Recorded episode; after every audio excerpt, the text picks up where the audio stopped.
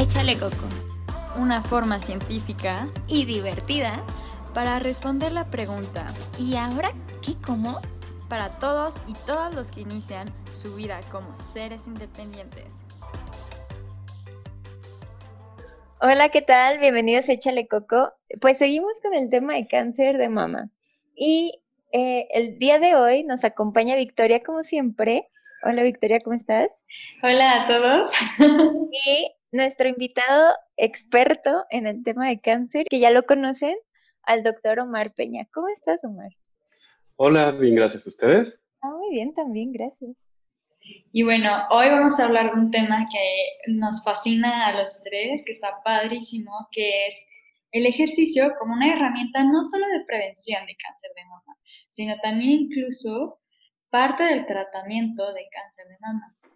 Pero antes de iniciar con todo esto, queríamos que nos platicaras un poco, Omar, de cuáles son esos efectos que se suelen dar en mujeres que están en este proceso de tratamiento de cáncer de mama y que tal vez, tal vez están en radioterapia o en quimioterapia y tienen unos efectos secundarios que pueden afectar su salud y su estilo de vida, ¿no? Su calidad de vida sobre todo.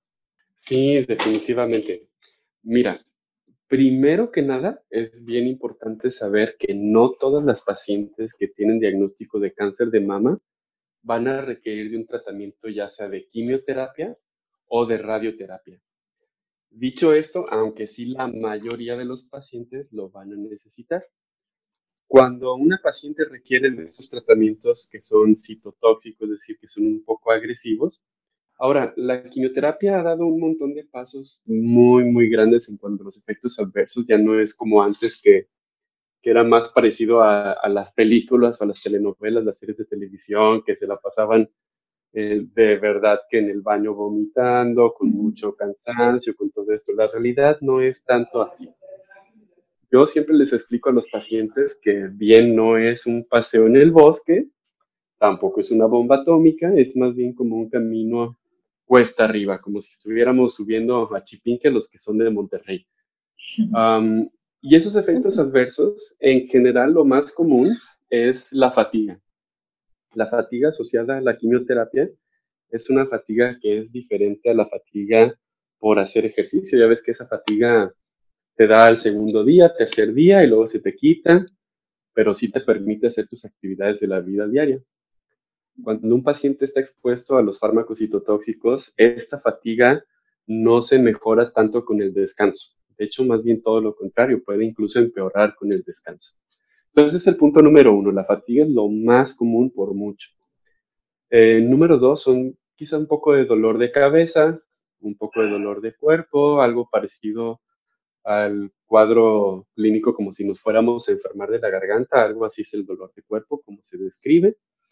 Eh, número tres, puede haber bochornos, puede haber síntomas semejantes a la menopausia, dolores articulares también, la náusea y vómito queda ya como en el cuarto o quinto lugar, sobre todo con los fármacos nuevos que existen, en donde se acaba casi, casi por completo, pero definitivamente que es algo que puede ocurrir. Queríamos que lo tuvieran en cuenta porque vamos a ver más adelante que el ejercicio nos va a ayudar un poco a mejorar parte de esos síntomas. Y bueno, entonces, ¿qué les parece si empezamos con qué es lo que vimos acerca del ejercicio a la hora de prevención? Omar, no sé si sabes, pero nosotros ya hemos hablado alguna vez de ejercicio y a grandes rasgos dijimos de que el ejercicio secreta un montón de moléculas que se llaman mioquinas que son capaces de generar diferentes beneficios. Entonces, yo, por ejemplo, me volví a topar con estas mioquinas y me encontré que secreta diferentes factores antiinflamatorios que pueden ayudar a la parte de la prevención de cáncer. Ok, sí, sí, sí. Em, fíjate que hay mucha información al respecto y esa información la tenemos que desmenuzar un montón, irnos hacia cuál fue el objetivo del estudio, cómo se realizó, qué evaluó para poder decir esto es bueno, esto es malo o aquí tenemos muchas dudas todavía.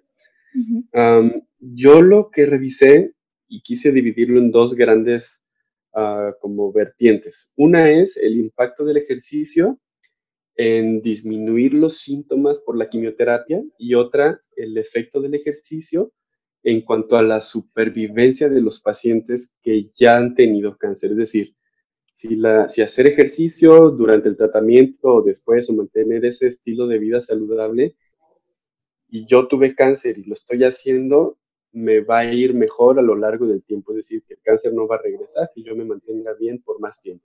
Ajá, que sea como preventivo, ¿no? Preventivo de recaída. De recaer, vamos a decirlo de esa manera, exactamente. Entonces, esas son las dos maneras en que podemos ver los impactos del ejercicio que sí que están muy bien estudiados, no solo en cáncer de mama, sino en la mayoría de los cánceres, al menos los más comunes, mama, colon, próstata o pulmón. En cuanto a los síntomas, la fatiga es el síntoma asociado al tratamiento que es por mucho lo más común. En ese sentido, los estudios que nos dicen, existe de hecho muchísima información, muchísima evidencia, incluyendo de metaanálisis. Metaanálisis son, vaya, los mejores estudios que se pueden hacer para tomar una decisión clínica y terapéutica con respecto a algo que debemos cambiar en nuestra práctica. Pues resulta que hacer ejercicio en este metaanálisis que evaluó a más de 20 estudios diferentes, y resulta que hacer ejercicio durante el tratamiento mejora por mucho los síntomas de fatiga. Y fatiga dijimos que es lo más común que va a tener un paciente durante el tratamiento. Además de la fatiga, también mejora el estado físico en general, el rendimiento, los síntomas de depresión asociados a la quimioterapia y hasta allí. ¿Qué otras cosas se han evaluado?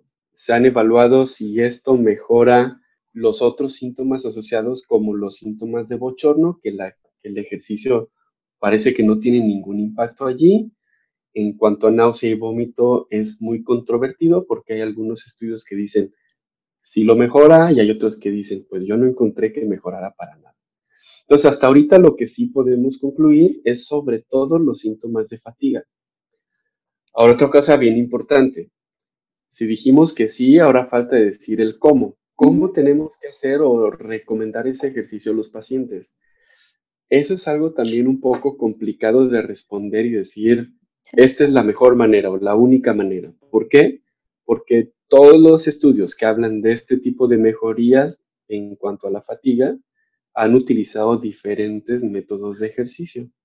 Entonces unos dicen, pues haz lo que tú quieras por tanto tiempo. Otros dicen, tienes que hacer bicicleta por tanto tiempo. Otros, ponte a correr por tanto tiempo y yo te voy a ver que realmente lo estés haciendo. Y otros dicen, pues tú haz el ejercicio que tú creas y me dices, me cuentas cómo te fue. De tal manera que cuando no se ponen de acuerdo en la mejor manera de hacerlo, es difícil recomendar, esto es, si tú haces esto, entonces va a impactar en tal resultado. Sí, claro. Sí, eh, sí, claro. Y también en otros podcasts comentábamos que el ejercicio era como una dosis, dependía la dosis, el efecto benéfico que iba a tener, eh, la cantidad de ejercicio o el tipo de ejercicio. Entonces todavía falta como investigar más por lo que nos comentas, ¿verdad, Omar? Sí, fíjate que lo que se ponen de acuerdo todos los artículos es en la cantidad a la semana. Todos dicen hay que hacer ejercicio que sea de tipo aeróbico, 150 minutos a la semana, que esto corresponde a 30 minutos diarios, de lunes a viernes, es decir, 5 días, 30 minutos de ejercicio. Si este ejercicio es intenso, moderado o bajito, la verdad es que no sabríamos, no podemos poner que sean 30 minutos de ejercicio bajito, moderado, severo, porque todavía no lo sabemos pero sí sabemos, al menos hasta ahorita, cuánto tiempo tenemos que hacer. Sí, como dices, o sea, hay tantos estudios y con tantas modalidades que no hay todavía un consenso, ¿no? Una conclusión que nos ayude a decir. Lo que yo sí encontré, em, que sí solían incluir al menos tres tipos de ejercicio, digamos, generales. Uno era el de cardiovascular, vamos a decirlo así, o aeróbico. Otro es un poco más de resistencia o fuerza, vamos a describirlo así. Y otro incluso era yoga, que a mí se me hizo súper extraño la parte de yoga, porque en sí, en yoga no hay una gran, no ejercitas de gran manera la parte de fuerza o la parte de resistencia o la parte cardiovascular. La recomendaban más la parte de yoga por los ejercicios de meditación y cómo la meditación también podía ayudar a mantener un estado de tranquilidad más prolongado, a tal vez controlar un poquito. Aquí decía sobre todo la parte de estrés relacionado a eh, o el estrés que llevan durante el tratamiento. Pero a mí se me hizo padrísimo, como al final la conclusión es, ok, realiza al menos estos 150 minutos, que es lo que deberíamos de estar haciendo todos mínimo.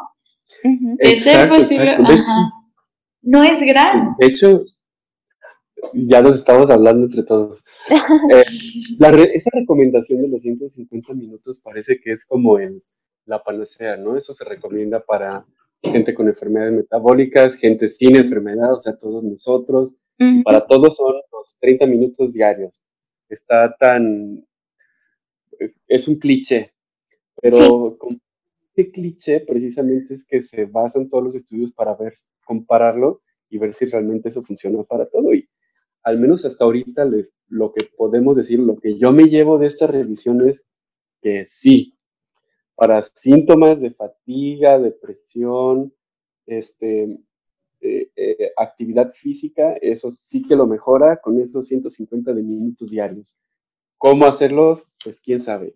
Y con respecto a la meditación, fíjate que eh, lo que yo conozco es un programa que se llama Mindfulness. Mindfulness, yo, yo, no lo he tomado y no me considero para nada experto, ni siquiera para opinar, pero a grandes rasgos es eh, como, quisiera decir como un tipo de meditación para personas del oeste, o sea, nosotros en este lado del mundo y no el budismo y todos los demás que hacen una meditación que es completamente diferente a lo que es el mindfulness.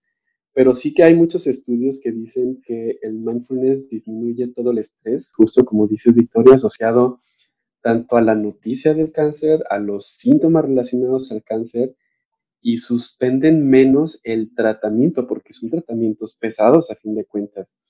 Y hasta un porcentaje no bajo, un 10, 20% de los pacientes, dice, ¿sabes qué? Yo hasta aquí llegué con esta quimioterapia o radioterapia o lo que sea, y hasta aquí. Y de ahí no sacas al paciente. Y cuando hacen este tipo de meditaciones o programas de mindfulness, eso se baja todavía más. Entonces sí que es algo que puede impactar, digo, no solo en los síntomas del paciente, sino en el pronóstico, porque el pronóstico a fin de cuentas va muy de la mano a que el paciente pueda terminar todo su tratamiento.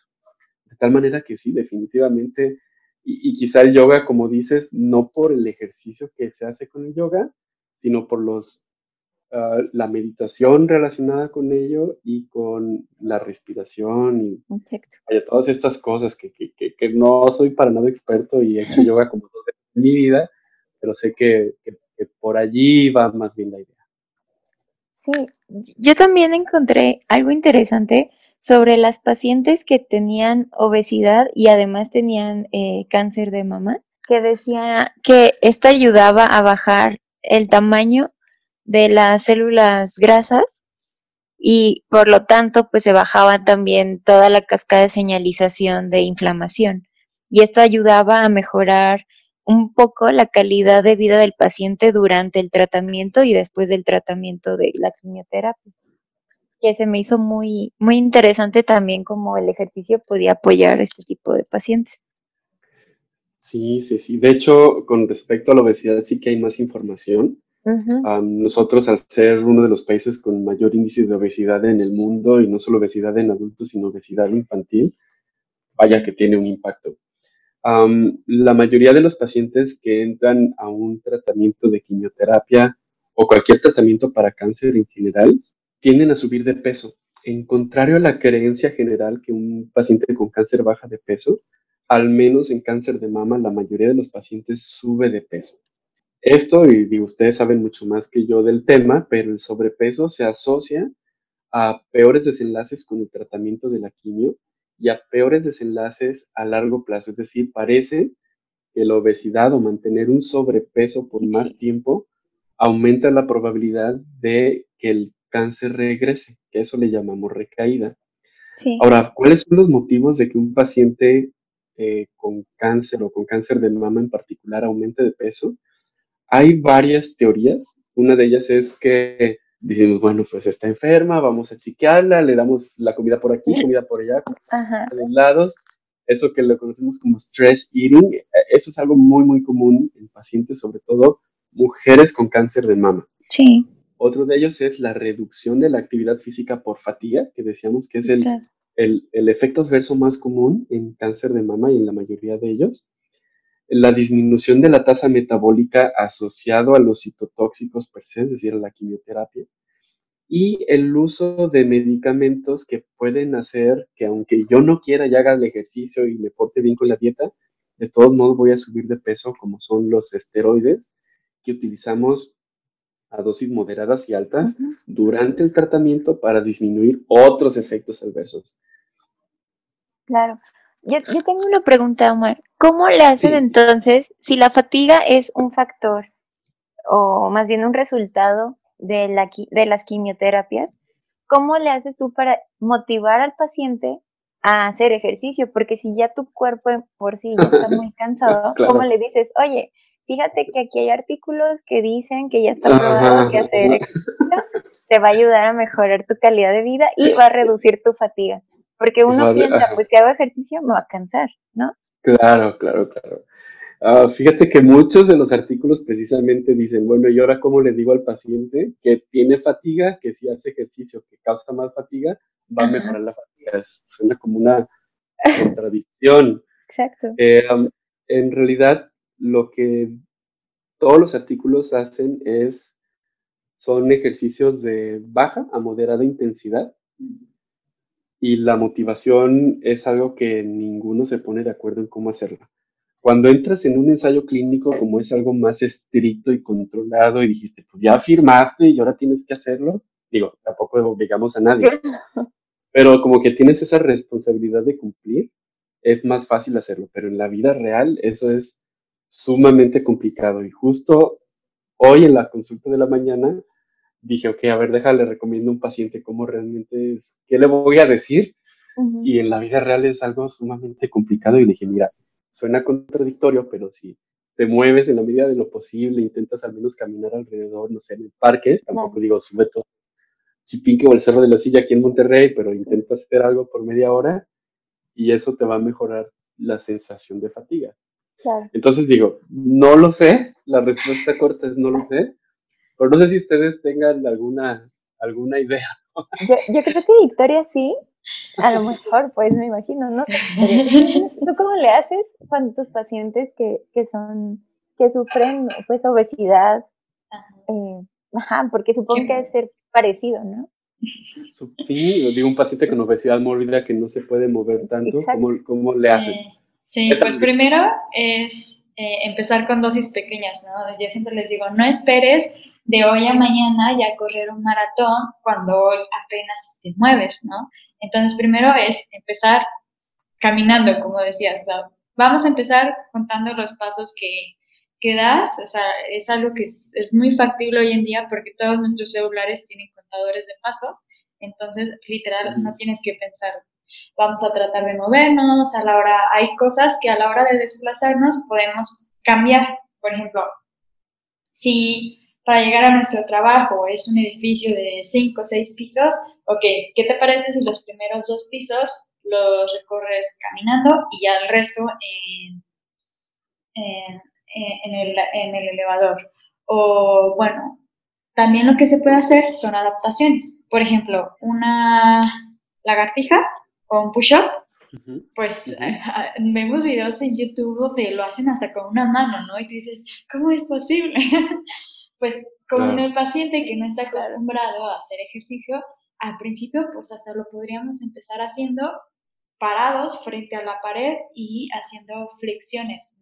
O sea, ni siquiera horizontalmente, verticalmente. Justo es así como les digo a los pacientes, mira, empieza a hacer ejercicio, no, digo que vayas a hacer el maratón el día de mañana, pero en la medida de lo posible tu cuerpo te va a ir dando la pauta. Yo creo que algo que se puede hacer también es pensar que esos 30 minutos no los tienes que hacer a fuerza en el gimnasio o caminando, o sea, lo puedes hacer en tu oficina o en tu casa o en donde estés y con ejercicios que duren tal vez 5 minutos, tal vez 5 minutos a media mañana, a media tarde y antes de dormir, ¿no? Y así ir juntando hasta que se formen los 30 minutos que se recomiendan. Ahora, son ejercicios tan simples como los que vemos en los aviones, que es para que te muevas un poco. Sí, o sea, se pueden hacer con la silla, parado, no necesitas muchas cosas. Entonces, esas son algunas herramientas que se pueden utilizar. Claro que siempre lo ideal es que haya un equipo interdisciplinario y ahí entra la parte de el psicólogo y sobre todo el preparador físico, que ellos tienen una formación, pues es un tema ¿no? muchísimo mayor. ¿Tú qué opinas, Omar? Porque yo sé que tú haces mucho ejercicio, Omar. No sé si tú llegues a motivar a tus pacientes y les digas, sí, cuando te mejor, vamos a hacer un partido de squash o de ping pong, pues. no sé, algo más light. Pues. pues mira que tengo una paciente que que me dice, en cuanto termine la quimio, doctor, nos vamos a ir hasta el Pinar en Chipinque. Ah. para nuestros escuchas que no son de Monterrey, Chipinque es un parque nacional en donde las cumbres llegan hasta mil metros sobre el nivel del mar. Entonces sí está pesadito. Sí está pesada, sí, la verdad que Entonces, este, pues digo, el, el, paciente es difícil porque cada uno se motiva de una manera diferente y hay que encontrarle la forma a cada uno de los pacientes. Hay quienes hasta puedes bromear en el consultorio y hay otros que son mucho más cuadrados. Entonces, supongo que cada uno es diferente y de esa manera intento motivarlos para que, para que, pueda, para que pueda funcionar. Y también estoy de acuerdo justo con lo que dijo Victoria, que no es estrictamente necesario porque luego el paciente puede sentir algo de culpa de decir, el cáncer me va a regresar si no hago mis 30 minutos diarios y están ahí más estresados que lo que debería pasar, que también me ha pasado. Hay pacientes que son muy ansiosos y es completamente esperado por un diagnóstico y tratamiento así. Entonces tampoco hay que ser tan estrictos. Yo siempre he pensado que hay que ser bastante flexibles, hay que hacer recomendaciones sin que sea así cuadrado, tienes que hacer esto, por ejemplo, lo del agua, 8 a 10 vasos de agua todos los días, y si no te vas a deshidratar, y no, tampoco hay que ser tan estrictos, hay que ser mucho más flexibles. Y, queda como recomendación, no, no como este es tu medicamento, si no te lo tomas, esto te va a pasar. Claro. Ahora, en Estados Unidos y otros centros hay todo un equipo que se encarga de involucrar al paciente a que haga ejercicio. Entonces ahí la tienen mucho más fácil que nosotros, que el médico es médico, es administrador, es psicólogo y es nutriólogo a veces, y bueno, contador, etcétera, ¿no? Sí. Entonces tú ahí, lo que, lo, ideal sería que cada paciente que llegue a la clínica con, eh, con ya diagnosticado con cáncer de mama, que también llegue un psicólogo, que llegue un nutriólogo, que llegue eh, no sé si también tengan pláticas con los familiares para que el familiar también sepa qué, qué hacer. O sea, me imagino que debería, lo ideal debería ser así, pero no sé eh, qué otro tipo de profesionales deberían de apoyar para decirle al paciente tú puedes y el ejercicio te va a hacer bien, a pesar de que te sientas muy cansado por las quimioterapias. El equipo es multidisciplinario, justo como dices. Aquí, afortunadamente, en el sistema Tech Salud, tanto en Hospital San José y Zambrano, tenemos todos estos servicios a nuestra disposición y para todos los pacientes. Eh, siempre tiene que estar involucrado un especialista en psicología, un nutriólogo, nutrióloga, tiene que haber todas las enfermeras de infusiones, que son también las que hacen mucha parte de la educación del paciente al momento de la quimioterapia los oncólogos que hacemos solo una fracción del trabajo que, requiere todo el paciente. Eh, como tal, te digo lo de vamos a motivarte y vas a entrar al equipo de cáncer de mama y vente, vamos a hacer ejercicio todos los días, todavía no es una realidad, pero poco a poco, sobre todo las organizaciones no gubernamentales que empiezan a hacer, al menos durante el mes de octubre, que los 5K por el cáncer de mama, que el octubre rosa, etcétera, etcétera, y eso sí que nos ayuda mucho, ¿eh? Sobre todo a concientizar la importancia de hacer ejercicio para control de síntomas y posiblemente también para disminuir las probabilidades de que el tumor regrese. Mm, súper bien.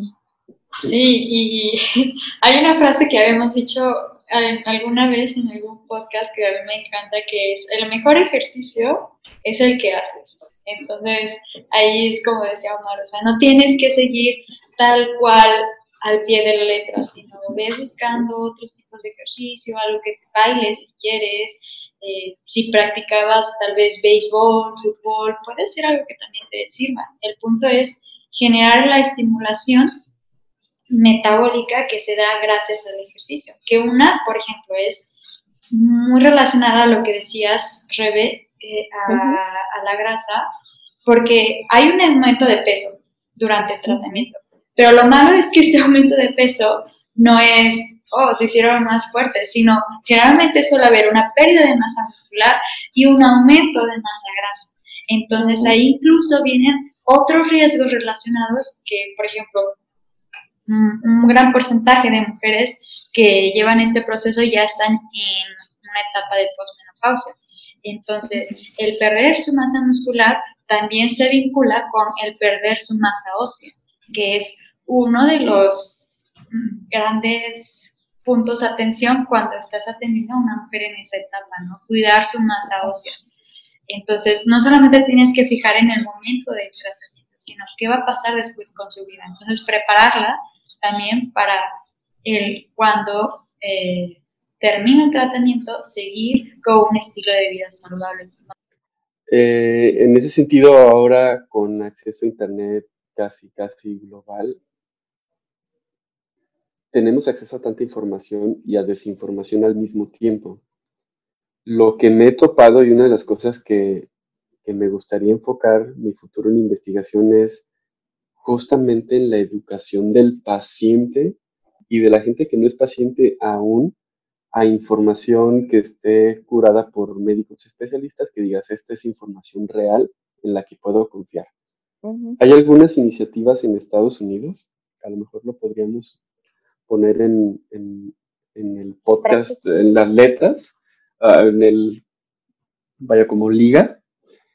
Hay una iniciativa que se llama cancer.net, en donde es información de la Asociación Americana de Oncología Clínica, en donde viene toda la información por cada tipo de tumor, qué hacer en caso de urgencia, qué hacer en caso de náusea, vómito, de fatiga, de lo que sea, incluyendo el tipo de tratamiento que debe recibir, los profesionales de la salud que deben estar al tanto del caso, incluyendo psicología, incluyendo nutrición, incluyendo terapias alternativas aprobadas. Y esa iniciativa es algo que, que está impresionante. Y hay una versión en español, hay una versión en inglés y se están traduciendo al, vaya, los idiomas que uno quiera. Yo creo que esa puede ser una de las maneras en que se puede educar el paciente durante su tratamiento y a las personas que no tienen idea de lo que está pasando, para cuándo acudir. Digo, en el podcast pasado hablábamos el tiempo que se retrasa una, una mujer en detectarse una bolita que inicia un diagnóstico que en México puede ser hasta seis meses de, de tiempo. Y eso pasa muchas veces por el desconocimiento, porque no hay una educación, no hay una cultura y la tradición es tengo una bolita, no va a pasar nada, si no, si me duele es porque no es cáncer, etcétera, etcétera. Pero todos estos tipos de cosas, incluyendo este podcast, que sí ayudan a quitar muchos de los mitos y que sí ayudan a, a, educar al paciente a lo que tiene que estar recibiendo, a las recomendaciones generales y recomendaciones que son curadas por un especialista y no por mi vecina me dijo que es su familiar y tal y tal, ¿no? Que es usualmente a lo que más caso le hacemos a veces. Sí, que se tomó estas hierbas y se curó. Y se encapsuló el cáncer. cantidad de veces he escuchado eso.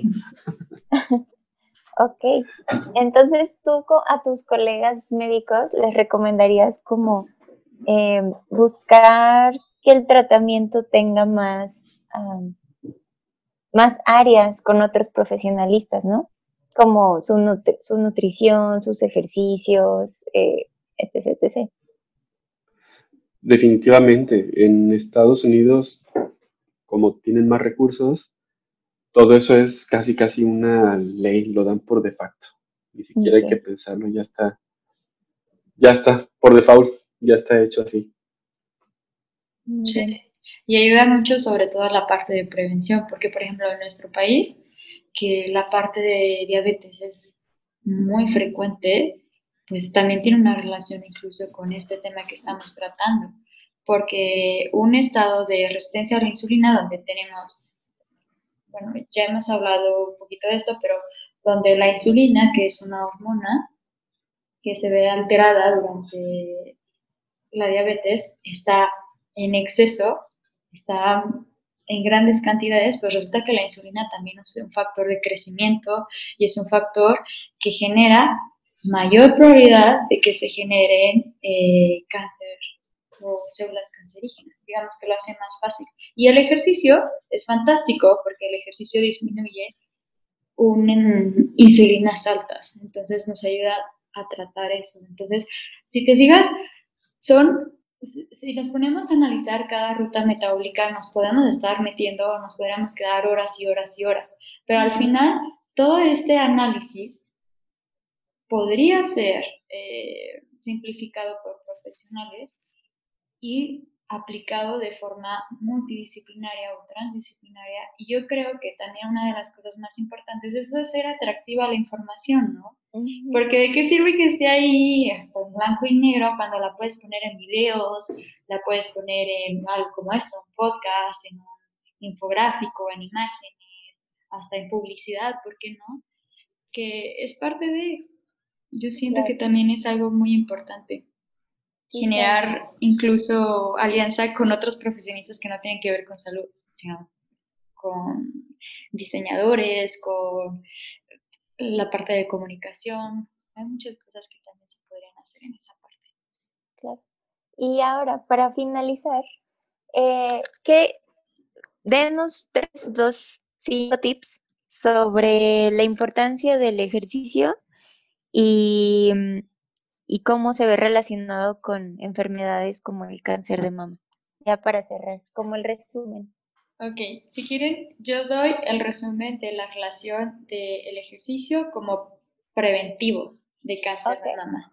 Ok, el ejercicio puede ser preventivo al relacionarse con una disminución de hormonas esteroideas, también disminuye el estrés oxidativo, que tiene que ver con inflamación, que tiene que ver con oxidación, que después puede generar alteración de las células.